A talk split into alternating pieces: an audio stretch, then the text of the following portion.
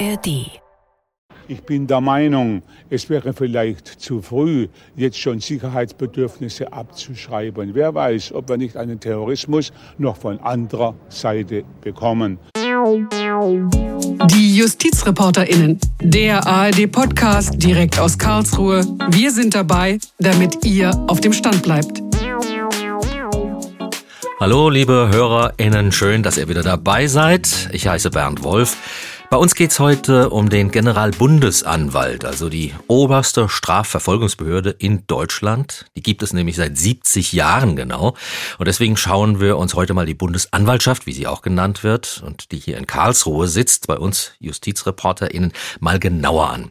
Zugeschaltet aus Baden-Baden ist Holger Schmidt, Terrorismusexperte der ARD und damit natürlich zwangsläufig ein Kenner des Generalbundesanwalts. Holger, Generalbundesanwalt in Persona ist Peter Frank, aber die Behörde selbst heißt auch Generalbundesanwalt. Wofür ist die denn zuständig? Im Grunde kann man flapsig sagen, für Terrorismus, für Spionage, für die Revision am Bundesgerichtshof.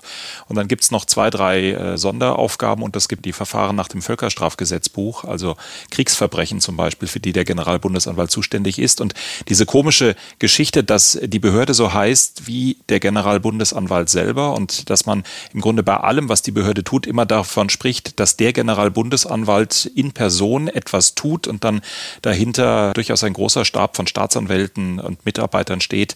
Das führt immer mal wieder auch zu lustigen Situationen. Es ist aber tatsächlich auch so, dass diese Behörde auch in ihrem eigenen Verständnis tatsächlich sehr stark auf den Chef ausgerichtet ist äh, und das im Grunde bei allen Entscheidungen, ich will nicht sagen mal Bleistiftspitzen, aber bei allem, was etwas komplexer wird, alle sofort gucken, was denkt der Chef, was macht der Chef, was will der Chef. In der Regel sind ja eigentlich die Bundesländer für die Strafverfolgung zuständig. Wann ist denn der Generalbundesanwalt zuständig? Was passiert denn, wenn der einen Fall an sich zieht, wie das immer so schön heißt? Was konkret passiert da? Das sind im Grunde zwei Fragen auf einmal. Also die, yes. die, sagen wir mal, die abstrakte Zuständigkeit, die steht im Gerichtsverfassungsgesetz. Da gibt es zwei ganz interessante Vorschriften. Bei der einen geht es eigentlich eher darum, wann die Oberlandesgerichte als Strafgerichte in der ersten Instanz zuständig sind. In der Regel also die Staatsschutzsenate an den Oberlandesgerichten. Und bei der anderen Vorschrift geht es darum, äh, wie die Aufgaben der Staatsanwaltschaften und dann eben konkret auch des Generalbundesanwalts aussehen. Und da steht im Grunde drin, dass bei ganz besonders schweren Straftaten, und vielleicht bleiben wir einfach einfach der Vereinfachung halber mal beim Terrorismus, bei ganz schweren terroristischen Straftaten der Generalbundesanwalt als Strafverfolger, als Staatsanwaltschaft zuständig ist und ein Oberlandesgericht als Staatsschutzsenat äh, in der ersten Instanz äh, als Gericht zuständig ist. Normalerweise machen Oberlandesgerichte ja nichts als Tatsachengericht, also keine Verhandlungen, in denen Zeugen kommen und in, in denen es äh, in erster Instanz um die Sache geht. So. Und das Ganze ist insofern durchaus alles ein bisschen kompliziert und alles sogar auf dem Weg ins Verfahren Verfassungsrecht, weil es ja eigentlich den großen Grundsatz gibt, dass im Grunde zum Zeitpunkt einer Straftat der gesetzliche Richter feststeht. Das ist ein Justizgrundrecht. Das steht schon im Grundgesetz so, dass äh, wenn wir beide jetzt hier im Gespräch eine Straftat begehen, dann muss abstrakt feststehen, welches Gericht zuständig ist und vor welchem Richter nach entsprechenden Verteilungsplänen wir uns dann äh, zu verantworten haben. Und in der Sekunde, wenn jetzt hier irgendetwas passiert, was zum Generalbundesanwalt kommt, dann verlassen wir ja den Weg der normalen Justiz. Dann ist es nicht mehr die örtliche Staatsanwaltschaft, Staatsanwaltschaft, die sich darum kümmert. Es ist nicht mehr das Amts- oder Landgericht in der jeweiligen Region, im jeweiligen Landgerichtsbezirk, sondern alles wird anders. Es ist der Generalbundesanwalt als Staatsanwalt. Es ist sehr wahrscheinlich ein Oberlandesgericht und zwar immer das Oberlandesgericht in einem Bundesland, in dem dessen Bezirk die äh, entsprechende Hauptstadt des Bundeslandes ist, die sind zuständig. Und ich habe dann nicht mehr, oder wir beide, wenn wir jetzt die Straftat begehen und sie wäre terroristisch, dann hätten wir nicht mehr den normalen gesetzlichen Richter. Und damit diese Eingriffe in den gesetzlichen Richter so gering wie irgend möglich bleiben, ist die Zuständigkeit des Generalbundesanwalts durchaus stark beschränkt und gilt eben nur in den ganz krassen Fällen, zum Beispiel im Terrorismus, zum Beispiel in der Spionage oder wenn der Generalbundesanwalt einen Fall an sich zieht. Und die zweite Möglichkeit? Das ist die sogenannte Evokation. Das ist, wenn der Generalbundesanwalt in wirklich seltenen Fällen einen Fall aktiv an sich zieht. Auch dafür hat er die Befugnis. Das geht aber nur, eben auch wieder wegen des gesetzlichen Richters, wenn dieser Fall wirklich herausragend die innere Sicherheit der Bundesrepublik oder das Sicherheitsgefühl der Bürger betrifft. Da gibt es auch genaue Straftaten, bei denen das nur geht. Aber das sind dann beispielsweise so Fälle wie der Mordanschlag auf die Kölner Oberbürgermeisterin oder die Ermordung des Kasseler Regierungspräsidenten, die der Generalbundesanwalt dann im Wortsinne an sich zieht. Bevor es zur Anklage kommt vor einem Oberlandesgericht, muss natürlich ermittelt werden. Anders als auf unterer Ebene, wo die Staatsanwaltschaft noch ihre Hilfstruppen bei der Polizei hat, die ermitteln, die Beweise sichern und so weiter. Wie passiert das oder was passiert da, wenn der Generalbundesanwalt einen Fall an sich zieht? Es ist im Grunde eigentlich ganz genau das Gleiche wie äh, bei einem Staatsanwalt in einer in Anführungszeichen normalen Staatsanwaltschaft. Auch wenn ein Staatsanwalt im Land eine Ermittlung hat, dann wird er sich wahrscheinlich üblicherweise an die örtliche Polizei wenden. Aber auch da kann es natürlich Fälle geben, wo er zum Beispiel das jeweilige Landeskriminalamt hinzuzieht, weil irgendetwas ganz besonders schwierig ist oder weil er einen besonderen Sachverstand in der Kriminalistik in irgendeiner Form braucht, in, in der Technik, weil er vielleicht für die Ermittlungen Spezialeinheiten der Polizei braucht, die die örtliche Polizei so in der Art einfach nicht haben. Aber auch der normale Staatsanwalt kann einen Fall beispielsweise ans Bundeskriminalamt geben, kann dort darum mhm. bitten, dass man ihm hilft. Und auch ein normaler Staatsanwalt kann rein theoretisch eine andere Polizeibehörde nehmen. Das macht man immer dann, wenn man zum Beispiel gegen eigene Beamte ermitteln muss oder etwas machen muss, das so geheim bleiben muss, dass man es der jeweiligen örtlichen Polizei nicht zutraut. Beim Generalbundesanwalt ist das im Grunde der Normalfall, dass man sich überlegt, welche Polizeibehörde, und da hat man die freie Wahl quasi, welche Polizeibehörde will man denn jetzt haben, um einen entsprechenden Fall zu ermitteln oder zum Beispiel auch jemand festnehmen zu lassen. Das ist sehr lange lange historisch quasi ausschließlich das Bundeskriminalamt gewesen. Und wenn man eine Spezialeinheit äh, zum Beispiel für eine Festnahme gebraucht hat, ist es die GSG 9, die Spezialeinheit der Bundespolizei gewesen. Aber theoretisch kann man jede Ermittlungsbehörde äh, auf Seiten der Polizei nehmen. Und in der Praxis, gerade jetzt unter einem Eindruck von wirklich vielen, vielen Fällen im Bereich Terrorismus, sowohl Rechtsterrorismus als auch islamistischer Terrorismus, kommt das auch eigentlich ganz häufig vor, dass man zum Beispiel statt dem Bundeskriminalamt ein Landeskriminalamt beauftragt, dass man auch mal ein Polizeipräsidium Polizeipräsidium beauftragt. In der Regel auch, dass man die Dienststelle beauftragt, die mit einer Ermittlung angefangen hat, weil einfach die, auch die Belastung des Bundeskriminalamtes inzwischen so groß ist, dass die gar nicht jeden Fall übernehmen können, rein, rein praktisch, rein kräftetechnisch, den der Generalbundesanwalt behandelt. Ich greife mal gerade was auf, was du gerade sagtest. Die, es scheint so aktuell sind, die Hauptaktivitäten der Bundesanwaltschaft äh, auf islamistische und rechtsextremistische Straftaten gerichtet. Ist das so oder täuscht der Eindruck durch die mediale Berichterstattung etwa? Also das sind einfach rein anzahlenmäßig ganz, ganz viele Fälle. Gerade im Bereich des islamistischen Terrorismus hat sich die Fallzahl in den vergangenen Jahren immer weiter, immer weiter gesteigert, quasi von Jahr zu Jahr gesteigert, die entsprechenden Ermittlungsverfahren. Unter anderem auch natürlich wegen des sogenannten Islamischen Staates, wegen den Konflikten, die ähm, im, in Syrien äh, und in den angrenzenden äh, Ländern stattgefunden haben. Und da gibt es ja grob gesprochen zwei Gruppen von Fällen. Da gibt es zum einen die Fälle, die tatsächlich damit zu tun haben, dass islamistisch motivierte Terroristen einen Anschlag in Deutschland geplant haben, dabei sind etwas zu tun, der Verdacht besteht. Solche Fälle landen beim Generalbundesanwalt. Und dann gibt es aber auch ganz viele Fälle, die damit zu tun haben, dass Kriegsverbrechen, dass schwerste Straftaten, dass Terror in der dortigen Region äh, begangen worden ist und die entsprechenden Täter, die mutmaßlichen Täter, nach Deutschland gekommen sind, sei es äh, als Flüchtlinge nach Deutschland gekommen sind, sei es gezielt hierher gereist sind, äh, sei es ursprünglich mal aus Deutschland stammten und dort gewesen sind, Straftaten begangen haben und dann wieder zurückgekommen sind. Also das sind allein schon ganz, ganz viele Fälle, die wir auch offen gesagt in der Berichterstattung gar nicht mehr so wahrnehmen und gar nicht mehr so detailliert abbilden können aus der reinen schieren Masse heraus, wie das zu früheren Zeiten war. Wenn wir uns anschauen, wann der islamistische Terror in Deutschland äh, begonnen hat, die allerersten Gruppen rund um das Jahr 2000, 2001, dann später die Sauerlandgruppe, der Fall der Kofferbomber, das sind alles Fälle, die kann man namentlich noch benennen. Damit kann man einen konkreten Sachverhalt verbinden. Und inzwischen haben wir eine wirklich große Vielzahl von Fällen in unterschiedlichsten Städten und Regionen Deutschlands, so dass äh, wirklich nur noch die ganz, ganz herausragenden Fälle es tatsächlich etwas ausführlicher in die Nachrichten schaffen. Aber, Holger Schmidt, es gibt auch noch andere, nicht so bekannte Terrorbanden. Welche Sonderlinge oder kleine Banden kannst du denn da anführen? Ne, Im Grunde das, was den Generalbundesanwalt in seinen unterschiedlichen Terrorismusreferaten ähm, beschäftigt, das muss man sich organisatorisch so vorstellen, dass die Abteilung TE, die für den Terrorismus unter dem äh, Abteilungsleiter Thomas Beck, dass es da dann unterschiedliche Referate gibt, denen jeweils ein Bundesanwalt vorsteht.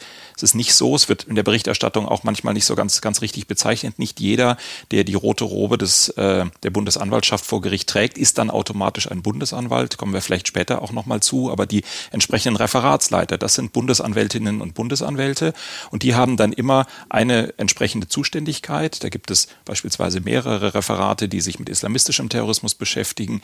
Es gibt mehrere Referate, die sich mit Rechtsterrorismus beschäftigen. Es gibt ein Referat, das für Linksterrorismus zuständig ist und äh, in diesen entsprechenden Referaten werden dann tatsächlich nicht nur das, was wir langläufig kennen, der sogenannte Islamische Staat, früher manchmal auch immer noch Al-Qaida und andere Terrorgruppen behandelt. Es gibt auch äh, wirklich ganz, ähm, ja, fast, fast schon fernliegende Terrorgruppen, äh, wie die LTTE, wie die PKK in der Türkei, entsprechende Statthalter dort beispielsweise, die für die PKK Geld hier in, in Deutschland äh, eintreiben und äh, wirklich, ja, fast schon exotische Terrorgruppen aus dem asiatischen Raum. Das ist aber egal. In der Sekunde, wenn es hier eben entsprechende Straftaten in Deutschland oder mit einem Deutschlandbezug gibt, dann müssen die natürlich auch verfolgt verfolgt werden. Und da hat man es dann äh, beim Generalbundesanwalt teilweise mit Staatsanwältinnen und Staatsanwälten zu tun, die tatsächlich in doch sehr exotischen Gruppen ermitteln. Okay. Ähm, wir gucken mal ein bisschen zurück in die Geschichte der Bundesanwaltschaft. Vor wenigen Tagen gedachten wir hier in Deutschland des 40. Jahrestages des Attentates auf das Oktoberfest in München. Das war 1980. 13 Menschen starben dabei, viele weitere wurden verletzt. Und wir hören mal den damaligen Amtsinhaber, der Generalbundesanwalt Kurt Rebmann.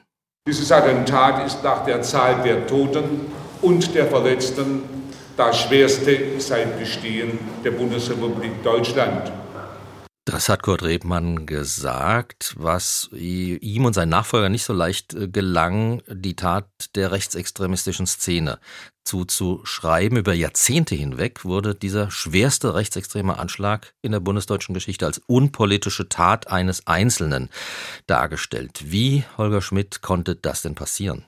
Ich bin gar nicht sicher, Bernd Wolf, ob das so richtig ist, denn der Generalbundesanwalt hat die Ermittlungen in diesem Fall übernommen und wir haben ja schon darüber gesprochen, nach welchen Voraussetzungen er das tun kann. Und er hat das äh, unter dem Eindruck einer möglichen terroristischen Vereinigung getan. Und das ist ja im Paragraph 129a Strafgesetzbuch geregelt. Da steht äh, ganz klipp und klar drin, das ist eine Vereinigung von mehreren Personen.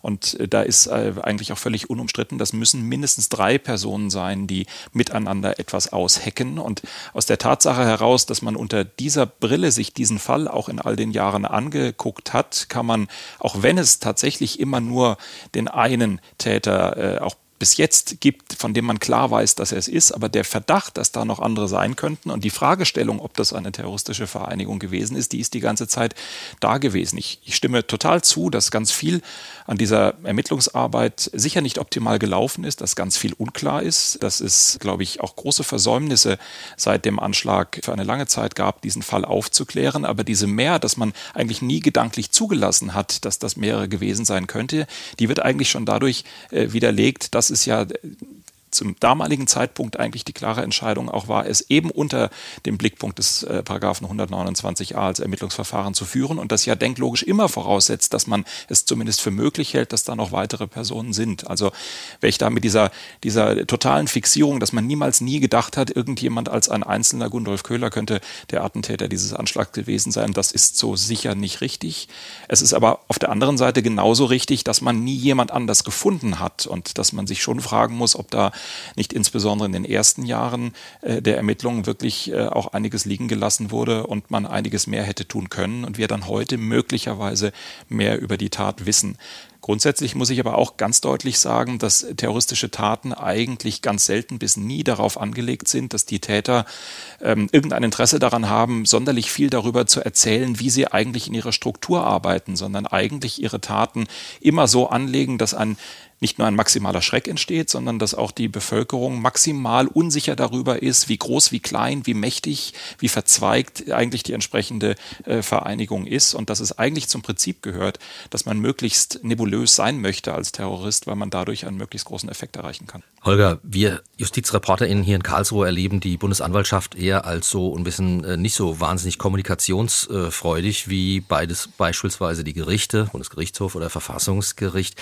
Wie kriegst du denn als Terrorismusexperte der ARD die Geschichten mit, die sich da anbahnen? Ich erlebe die Behörde da gar nicht äh, viel anders, als es euch, glaube ich, geht. Ich glaube, man ist sich in der Be Behörde um äh, bei zwei Dingen einfach einfach extrem bewusst. Man sich ist sich einerseits äh, extrem bewusst, dass man äh, die wirklich ganz ganz ganz besonders sensiblen Fällen häufig dann auch noch mit ausländischen Bezügen äh, bei sich hat, äh, dass man den gesamten Bereich der Spionage bei sich hat, in dem es ja gerade darum geht, dass richtig mächtige Gegner, ausländische Nachrichtendienste von dann auch so großen Ländern Ländern äh, wie Russland äh, und dann vielleicht sogar befreundete Länder wie die USA einfach die Gegner sind und dass man da extremst aufpassen muss, was man tut, was man sagt, mit wem man redet, wie man ausspioniert werden könnte, wie man Ermittlungen gefährden könnte, dann wieder im Terrorismusbereich, dass das alles wirklich extrem unter Verschluss bleiben muss. Das ist, äh, glaube ich, in der DNA einer jeden Staatsanwältin und eines jeden Staatsanwalts, die in dieser Behörde arbeiten und die übrigens alle auch bis in die höchsten Klassen sicherheitsüberprüft sind. Das ist ja äh, immer dann, wenn man im staatlichen Dienst Umgang mit Verschlusssachen hat, äh, je nachdem, wie geheim die Sachen sind, mit denen man zu tun hat, sind das ja regelmäßige Prüfungen, die im Fall des Generalbundesanwalts durch das Bundesamt für Verfassungsschutz durchgeführt werden und wo die einzelnen Mitarbeiter wirklich regelmäßig abgeklopft darauf werden, ob sie wirklich vertrauenswürdig sind, dass sie keine Geldprobleme Probleme, familiären Sorgen, Suchtprobleme etc. haben, dass sie wirklich integere Menschen sind, weil das eben so wichtig ist, worum es geht. Und schon deswegen ist, ist da wirklich ist gar nicht einfach an, an Informationen zu kommen. Es ist aber tatsächlich so, dass in solchen Ermittlungsverfahren einfach sehr, sehr, sehr viele Player miteinander äh, unterwegs sind und das für einen guten Investigativjournalist äh, einfach dann auch immer, sagen wir mal, der Reiz darin vielleicht sogar äh, besteht, eben zu schauen, wo kann man denn Informationen herbekommen, mit wem kann man denn sprechen. Die Behörde selbst hat nicht nur dicke Mauern, die hat auch sehr verschlossene Mitarbeiter. Die Behörde heißt ja eigentlich äh, Generalbundesanwalt beim Bundesgerichtshof. Und sie heißt so, obwohl der BGH und die Bundesanwaltschaft in verschiedenen Domizilen sitzen. Wie ist denn das zu verstehen, diese Zuordnung der Bundesanwaltschaft zum Bundesgerichtshof? Da waren wir ja gerade eigentlich schon mal am, am, Anfang der Sendung schon mal gedanklich so eine Sekunde. Es ist ja tatsächlich so, dass eigentlich jede Staatsanwaltschaft, jedenfalls früher hat man das auch, auch ganz förmlich so bezeichnet, zum Beispiel die, die örtliche Staatsanwaltschaft in Karlsruhe, die ja regional parallel zum Generalbundesanwalt in der gleichen Stadt ist, aber die, sagen wir mal, die allgemeine Kriminalität für Karlsruhe bekämpft. Die hat man früher auch bezeichnet als die Staatsanwaltschaft beim Landgericht Karlsruhe. Also das ist immer so quasi die, die, die beiden Behörden, die da miteinander arbeiten, das entsprechende Landgericht und in dessen Bezirk dann eine Staatsanwaltschaft. Und hier sind wir eben äh, bei Bundesjustiz, hier sind wir bei Verfahren, die eben aufgrund dieser schon besprochenen Besonderheiten eben in erster Instanz bei einem Oberlandesgericht und in zweiter Instanz einem Bundesgerichtshof verhandelt werden. Und der Staatsanwalt dazu in Gestalt des Generalbundesanwalts und seiner Mitarbeiter, der ist dann eben dem Bundesgerichtshof zugeordnet. Und das Interessante ist, und das ist, glaube ich, ähm, wenig bekannt, dass äh, wenn jetzt zum Beispiel das Oberlandesgericht Stuttgart äh, ein Staatsschutzverfahren in erster Instanz verhandelt, dann handelt man gar nicht mehr als ein Oberlandesgericht in Baden-Württemberg, sondern dann handelt man ebenfalls als Bundesjustiz und handelt so so gesehen für den Bundesjustizminister, für die Bundesrepublik Deutschland, was dann am Ende zu einem ganz verborgenen äh, Mechanismus führt, dass man dann tatsächlich am Ende auch eine Rechnung nach Berlin schreibt und die entsprechenden Kosten jedenfalls so dem groben Rahmen nach äh, tatsächlich dann der Bundesrepublik äh, in Rechnung stellt und aus dem Bundeshaushalt beglichen werden und nicht aus dem Landeshaushalt in Baden-Württemberg. Holger, der Begriff Gewaltenteilung ist noch nicht gefallen, aber er schwingt so ein bisschen mit. Es ist ja nun auch so, dass die Bundesanwaltschaft dem BMJV, also dem Bundesministerium für Justiz und Verbraucherschutz, untersteht. Das heißt, genau genommen sind Bundesanwälte nicht wirklich unabhängig, sondern weisungsgebunden, richtig? Richtig, aber im Land gar nicht anders. Äh, Staatsanwälte sind der Inbegriff der Exekutive, auch wenn sie, ähm, wie an, am Beispiel gerade eben, Generalbundesanwalt beim Bundesgerichtshof oder Staatsanwaltschaft bei dem Landgericht äh, heißen. Sie sind der Inbegriff der Exekutive. Ein Staatsanwalt lässt Leute festnehmen, beschlagnahmt Sachen, durchsucht Wohnungen.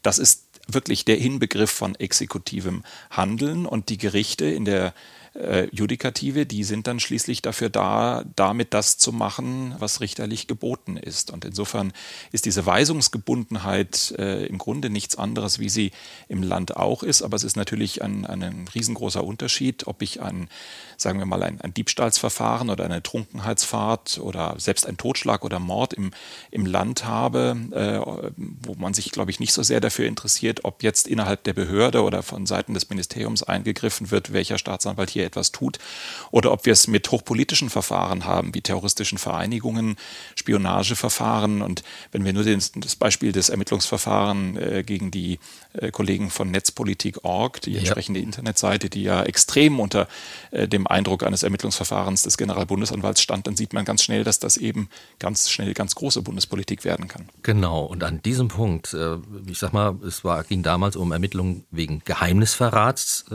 welches man der Netzpolitik.org vorgeworfen hat. Generalbundesanwalt war damals Herr Range und der wurde dann letztlich vom damaligen Justizminister Maas entlassen. Das hören wir uns mal an.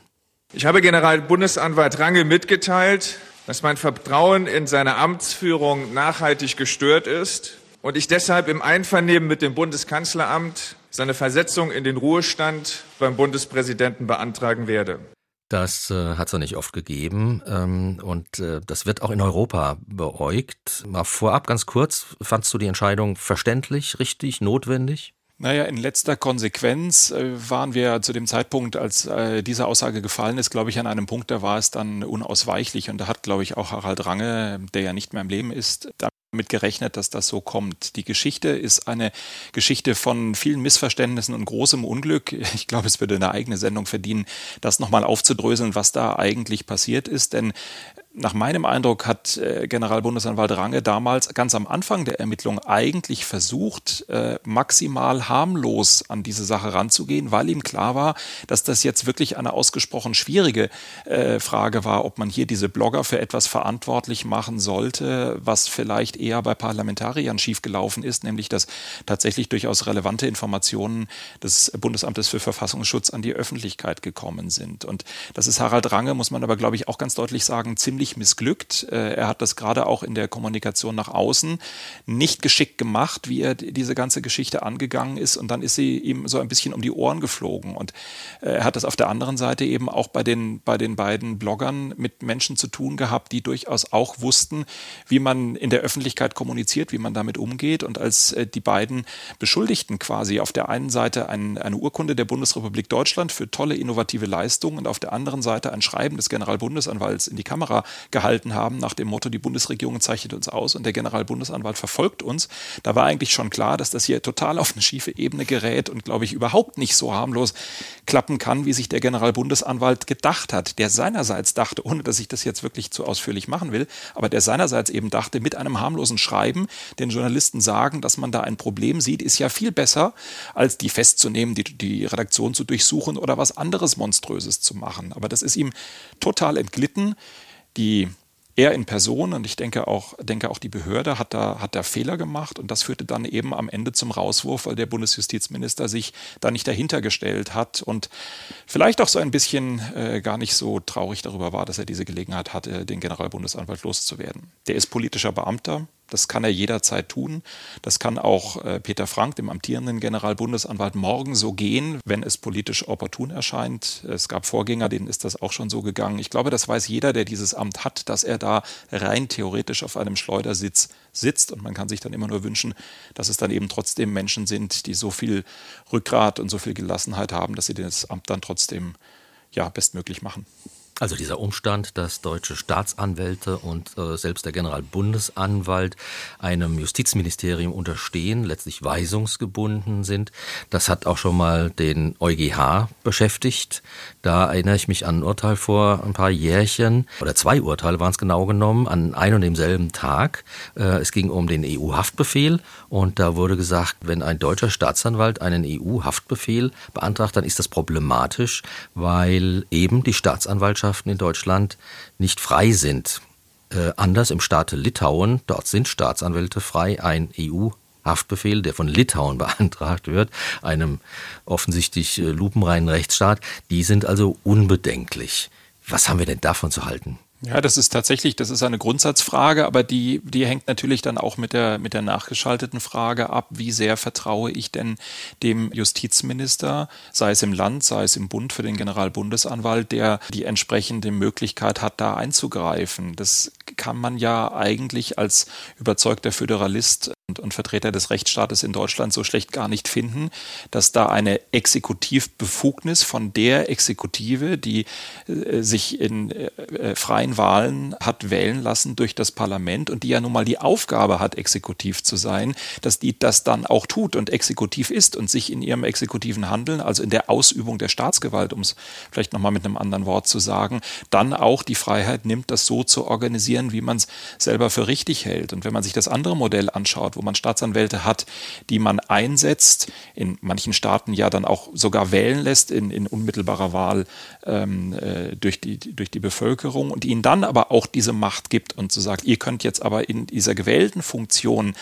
ähm, machen, was ihr wollt und habt die, habt die Entscheidungsgewalt, dass, dass ihr das intern einfach unabhängig regelt, dann hat man zwar eine andere Form der demokratischen Legitimation, aber man hat ja im Kern doch eigentlich gar nicht so viel anderes als eine exekutive Gewalt, die man gewählt hat als, äh, also ich rede natürlich jetzt ausschließlich von Demokratien, äh, die man gewählt hat als äh, demokratischer Staat und der man dann eine gewisse Organisationsstruktur gibt. Also das ist äh, vielleicht nicht so unmittelbar in Deutschland geregelt, wie das in Ländern ist, in denen die Staatsanwälte tatsächlich direkt gewählt werden, aber so viel anders ist es in meinen Augen eigentlich auch nicht. Holger, der Generalbundesanwalt ist auch zuständig für Spionage. Wie muss man sich das denn vorstellen? Also James Bond ist ja noch unterwegs, aber ist ja kein Deutscher. Wen verfolgt die Bundesanwaltschaft? Wenn wir da jetzt weiter drüber sprechen, sind wir beide tot, lautet eine beliebte Antwort oder eine beliebte Flapsigkeit bei dem Bereich, denn tatsächlich da sind wir äh, ganz häufig bei den entsprechenden Ermittlungsverfahren mitten äh, in, in der ganz geheimen Welt der Spionage. Da sind wir mitten in den größten Problemen, äh, die die Behörde mit Blick auf Ermittlungen, mit im Blick auf Sicherheit, im Blick auf Abschottung hat. Und es ist tatsächlich so, ähm, dass auch die entsprechenden Bundesanwälte, die entsprechenden Oberstaatsanwälte und Staatsanwälte in diesen Referaten, dass die echt nochmal ganz besonders spezielle Menschen und ganz besonders speziell verschlossen sind. Denn die haben es dann tatsächlich, äh, wir hatten es ja gerade schon mal kurz davon, von so Situationen, dass sie zum Beispiel ein Ermittlungsverfahren gegen Spione führen. Äh, nehmen wir mal tatsächlich dann vielleicht äh, Russland als eine, eine ganz große, nicht äh, besonders freundlich äh, gesinnte Macht mit mehreren Nachrichtendiensten, von denen einer übrigens SWR heißt. Ja, richtig. Äh, und die permanent in Deutschland unterwegs sind und auf der einen Seite Informationen sammeln, auf der anderen Seite vielleicht versuchen tatsächlich auch deutsche Entscheidungsträger in der Wirtschaft, in der Politik zu beeinflussen, als entsprechende Spitzel und Spione zu gewinnen und im Extremfall dann die, man sagt im Jargon, die nassen Jobs machen, also tatsächlich Tötungskommandos Kommandos, wie wir es wahrscheinlich im Berliner Tiergarten erlebt haben, wie wir es in anderen Fällen äh, in den vergangenen Jahren europaweit erlebt haben. Also das ist tatsächlich wirklich nochmal eine ganz, ganz eigene Welt. Und entsprechend sind die Partner, mit denen die Spionageabteilung dann da arbeitet, auch nochmal ganz spezielle Abteilungen. Auf der einen Seite beim Bundeskriminalamt, auf der anderen Seite Bundesamt für Verfassungsschutz, möglicherweise Bundesnachrichtendienst, also mhm. teilweise auch militärischer Abschirmdienst. Also wirklich so die Creme de la Creme der, der Spitzelspione und Agenten der Bundesrepublik. So, und entsprechend viel Mühe, das alles abzuschotten und geheim zu halten, gibt man sich. Entsprechend wenig wird über die entsprechenden Verfahren bekannt. Wenn es dann zu Verfahren kommt, wie zum Beispiel gegen den sogenannten BND-Spion, ein Mann, der äh, in der BND-Zentrale äh, Zugang so im Bereich Poststelle, Telekommunikationsverteilung äh, tatsächlich zu sehr sensiblen Informationen hatte und die nach meinem Eindruck durchaus auch aus Geltungssucht und aus, ja, vielleicht auch der, dem Reiz, dass seine Arbeit ein bisschen spannender werden könnte, fremden Nachrichtendiensten angeboten hat. Dann sind das eben Verfahren, wo sogar vor Gericht dann darüber geredet wird, ob man jetzt die Öffentlichkeit mal für Verhandlungstage oder für einzelne Zeugen ausschließt, weil es eben tatsächlich um sensibelste Staatsgeheimnisse geht. So, und das ist, da sind wir dann tatsächlich eben in der James Bond-Welt, wobei man sich dann eigentlich überhaupt nicht so vorstellen kann, wie man es aus dem James Bond-Film kennt. Es bleibt dabei, dass es die gleichen Behördenschreibtische sind und dass es äh, eher eine Arbeit ist, die vom Schreibtisch aus gemacht wird, aus der Perspektive des Staatsanwalts. Aber die Dinge, um die es geht, die reichen dann eben tatsächlich in die ganz, ganz große Welt der Spionage. Spionage wäre mal was Schönes Buntes. Nicht ganz so bunt, aber vielleicht doch wichtiger. Eine andere Zuständigkeit äh, des äh, Generalbundesanwalts, nämlich die Revisionen bei Strafprozessen. Was sagst du dazu? Ja, tatsächlich eine ganz, ganz zentrale Aufgabe auch des Generalbundesanwalts. Offen gesagt nicht der Bereich, mit dem ich furchtbar viel zu tun habe, weil mein Bereich ja tatsächlich Terrorismus, äh, Spionage dieser Bereich ist. Aber vielleicht kurz umrissen ist es ja so, dass Strafverfahren auch im Wege der Revision vom Bundesgerichtshof geklärt werden können, wenn es äh, nach den entsprechenden Urteilen die entsprechenden Anträge, sei es des äh, Angeklagten oder sei es der Staatsanwaltschaft gibt. Und in beiden Fällen, egal ob jetzt die Revision Revision vom Angeklagten eingelegt worden ist oder ob sie von der Staatsanwaltschaft eingelegt worden ist, wird sie am Bundesgerichtshof durch den Generalbundesanwalt vertreten. Das ist gerade dann interessant, wenn die Staatsanwaltschaft im Land äh, gegen ein Strafurteil vorgegangen ist. Dann könnte man sich ja vielleicht vorstellen, dass jetzt eben der Staatsanwalt, der mit dem entsprechenden Urteil zum Beispiel einer Schwurgerichtskammer in einem Mordfall nicht einverstanden ist, dass der dann eine ähm, äh, Begründung schreibt, warum er nicht einverstanden ist und dann damit nach Karlsruhe geht. Das Erstere stimmt. Er schreibt schreibt diesen entsprechenden Antrag und reicht den auch ein. Aber dann gehen die kompletten Akten zum Generalbundesanwalt und dort gibt es für jeden Strafsenat des Bundesgerichtshofs auch ein entsprechendes Revisionsreferat, das äh, für die entsprechenden Gerichte, die dann auch in Karlsruhe eben von diesem BGH-Senat behandelt werden, zuständig ist. Und dort schaut man sich das dann an. Und dann kommt die erste große Gretchenfrage für den Staatsanwalt im Land, nämlich ob der entsprechende Staatsanwalt, die entsprechende Staatsanwältin in der Revisionsabteilung des Generalbundesanwalts das auch so sieht und ob sie auch der Meinung sind, dass man hier tatsächlich vor den BGH gehen sollte. Und mit dem entsprechenden Votum geht es dann eben zum Bundesgerichtshof. Und wenn es dann dort zu einer mündlichen Verhandlung kommt, beziehungsweise wenn dann dort äh, Schriftsätze ausgetauscht werden, dann macht das eben alles äh, der Generalbundesanwalt, die Revisionsabteilung auch eben für den Staatsanwalt im Land quasi. Wenn man dort allerdings der Meinung ist, dass der Staatsanwalt im Land das nicht richtig sieht, dann gibt es das entsprechende Votum, äh, dass man es äh, eben zurückgeben soll, auch vom Bundesgerichtshof. Und äh, nach meinem Eindruck ist das dann eigentlich fast auch in allen Fällen so der Fall. Wenn der Generalbundesanwalt da nicht mitzieht in seiner rechtlichen Bewertung, dann ist die Revision an der Stelle für den Staatsanwalt im Land auch vorbei. Mhm. Jetzt gibt es seit wenigen Tagen auf EU-Ebene auch eine europäische Staatsanwaltschaft. Der Sitz ist Luxemburg. Nimmt äh, diese EU-Staatsanwaltschaft denn dem deutschen Generalbundesanwalt Aufgaben weg? Ich habe den Eindruck, dass das eigentlich eher äh, tatsächlich eine Bereicherung und eine Vereinfachung ist. Denn es gibt gerade auch in den äh, Terrorismusverfahren immer wieder die Situation, wo es eben um europäische Zusammenhänge geht und wo Terrorismus äh, seit vielen Jahren eigentlich äh, ganz selten nur noch eine rein nationale Angelegenheit ist und ganz häufig einfach auch äh, europäische und grenzüberschreitende äh, Herausforderungen mit sich bringen. Gruppen, die in unterschiedlichen Ländern agieren, Personen, die in unterschiedlichen Ländern an dem Tatplan gearbeitet gearbeitet haben. Und da ist es seit jeher so und in vielen Verfahren so, die der Generalbundesanwalt in den vergangenen Jahren betreibt oder auch solche, die er aktuell betreibt, dass man immer wieder darauf angewiesen ist, eben auch mit anderen Ländern, mit der Justiz anderen Ländern unter teilweise ganz anderen Voraussetzungen zu operieren. Das führt in der europäischen Zusammenarbeit bis hin dazu, dass man mit Ländern, mit denen das ganz besonders gut klappt, wie zum Beispiel Frankreich, tatsächlich auch Personal austauscht. Also dass es richtig auch Ermittlungsrichter aus Frankreich in Berlin im Justizministerium gibt, damit, wenn es mal schnell gehen muss, muss Dinge auch tatsächlich sehr schnell äh, gehen können. Und ich habe nicht den Eindruck, dass da beim Generalbundesanwalt oder insgesamt in Deutschland jetzt große Sorgen davor sind, dass der Europa irgendetwas kaputt machen könnte. Ich habe eher den Eindruck, dass man fast schon treibend auch dabei ist, solche Zusammenarbeiten zu verbessern, weil man einfach sieht, dass wenn Verbrecher grenzüberschreitend handeln, wenn Delikte und Phänomene grenzüberschreitend laufen, dass es dann in Europa einfach eine verdammt gute Idee ist, auch grenzüberschreitend und gemeinsam zu gucken, dass man was dagegen tut.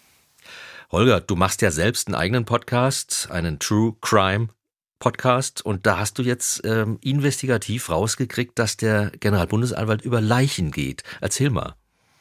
Ganz genau. Der Podcast, bei dem geht es tatsächlich jetzt weniger um die Fälle des Generalbundesanwalts, sondern zusammen mit dem früheren Bundesrichter Thomas Fischer, das ist der mit dem StGB-Kommentar, werden die Zuhörer sicher kennen, besprechen wir tatsächlich spektakuläre Mordfälle. Und dazu gehört ein Fall äh, aus dem Jahr 1994, der spielt in Karlsruhe. Da ist damals ein Profiboxer verschwunden und man war eigentlich sicher, dass er tot ist. Und jetzt nehme ich das alles gar nicht vorweg. Ich empfehle einfach sehr deutlich, sich diese Folge des Podcasts Sprechen wir über Mord anzuhören.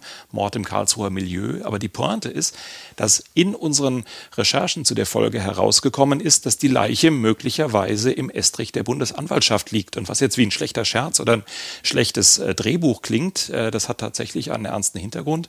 Der verurteilte Mörder hat mit seiner Firma den Estrich im Gebäude des Generalbundesanwalts, im benachbarten Zentrum für Kunst und Medien und im benachbarten äh, Multiplex-Kino erstellt. Und es ist für den Vorsitzenden Richter von damals eine ganz klare Möglichkeit, dass die Leiche dort einbetoniert sein könnte. Also möglicherweise muss man davon ausgehen, der Generalbundesanwalt geht über Leichen.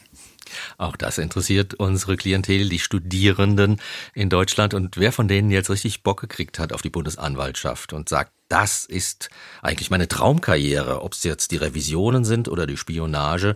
Aber Holger, welchen Karriereweg äh, könntest du den Interessierten weisen in die Behörde Bundesanwaltschaft?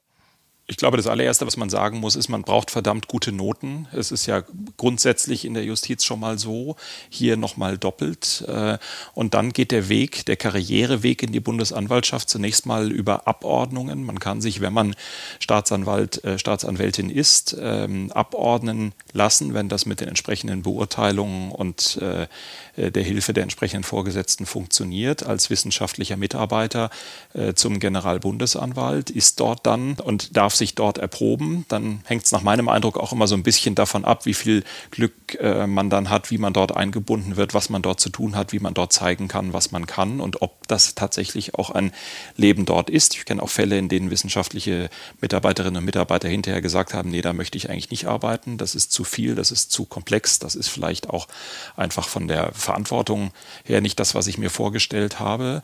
Und wenn äh, eine entsprechende Zeit als wissenschaftlicher Mitarbeiter gut gelaufen ist, dann ist dann nochmal die zweite große Frage, ob es Planstellen gibt, äh, auf die man dann berufen wird als Staatsanwalt als Staatsanwalt oder Staatsanwältin beim Bundesgerichtshof. So ist die entsprechende Bezeichnung. Jo, und wenn das alles geklappt hat, äh, dann gehört man zu dem Club, dann geht man in die Brauerstraße in Karlsruhe und relativ selten verlässt man diese Behörde dann. Mein Eindruck ist, dass tatsächlich viele, die dort ihre Planstelle haben, dort tatsächlich dann auch ihre weitere juristische äh, Karriere verfolgen. Der Berufstyp von Holger Schmidt, Terrorismusexperte der ARD, Kenner der Bundesanwaltschaft, war bei uns, den JustizreporterInnen. Danke, Holger. Sehr gerne. Ob ich jetzt wirklich empfohlen habe, dass man dort Staatsanwalt werden soll, darüber muss ich nochmal nachdenken. Aber den Weg habe ich beschrieben. Wir denken alle nach. In der nächsten Folge sprechen wir über 70 Jahre Bundesgerichtshof. Was hat sich am BGH in den Jahren, Jahrzehnten verändert? Was waren die denkwürdigsten Urteile? Was hat sich auch technisch getan im BGH? Und was kommt noch auf uns zu? Wenn euch dieser Podcast gefallen hat, abonniert uns gerne, zum Beispiel bei Spotify oder ihr dürft uns auch weiterempfehlen. Wenn ihr Fragen habt oder zum Beispiel Anregungen loswerden wollt, dann schickt uns bitte eine E-Mail an justizreporterinnen.swr.de und zwar Justizreporterinnen ohne Gendersternchen oder ähnliches.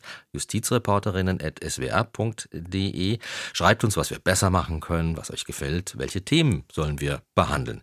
Oder auch gucken könnt ihr auf der Facebook-Seite der ARD Rechtsredaktion. Danke nochmal an unseren Experten Holger Schmidt und bis zur nächsten Woche und ich bin Bernd Wolf. Ciao.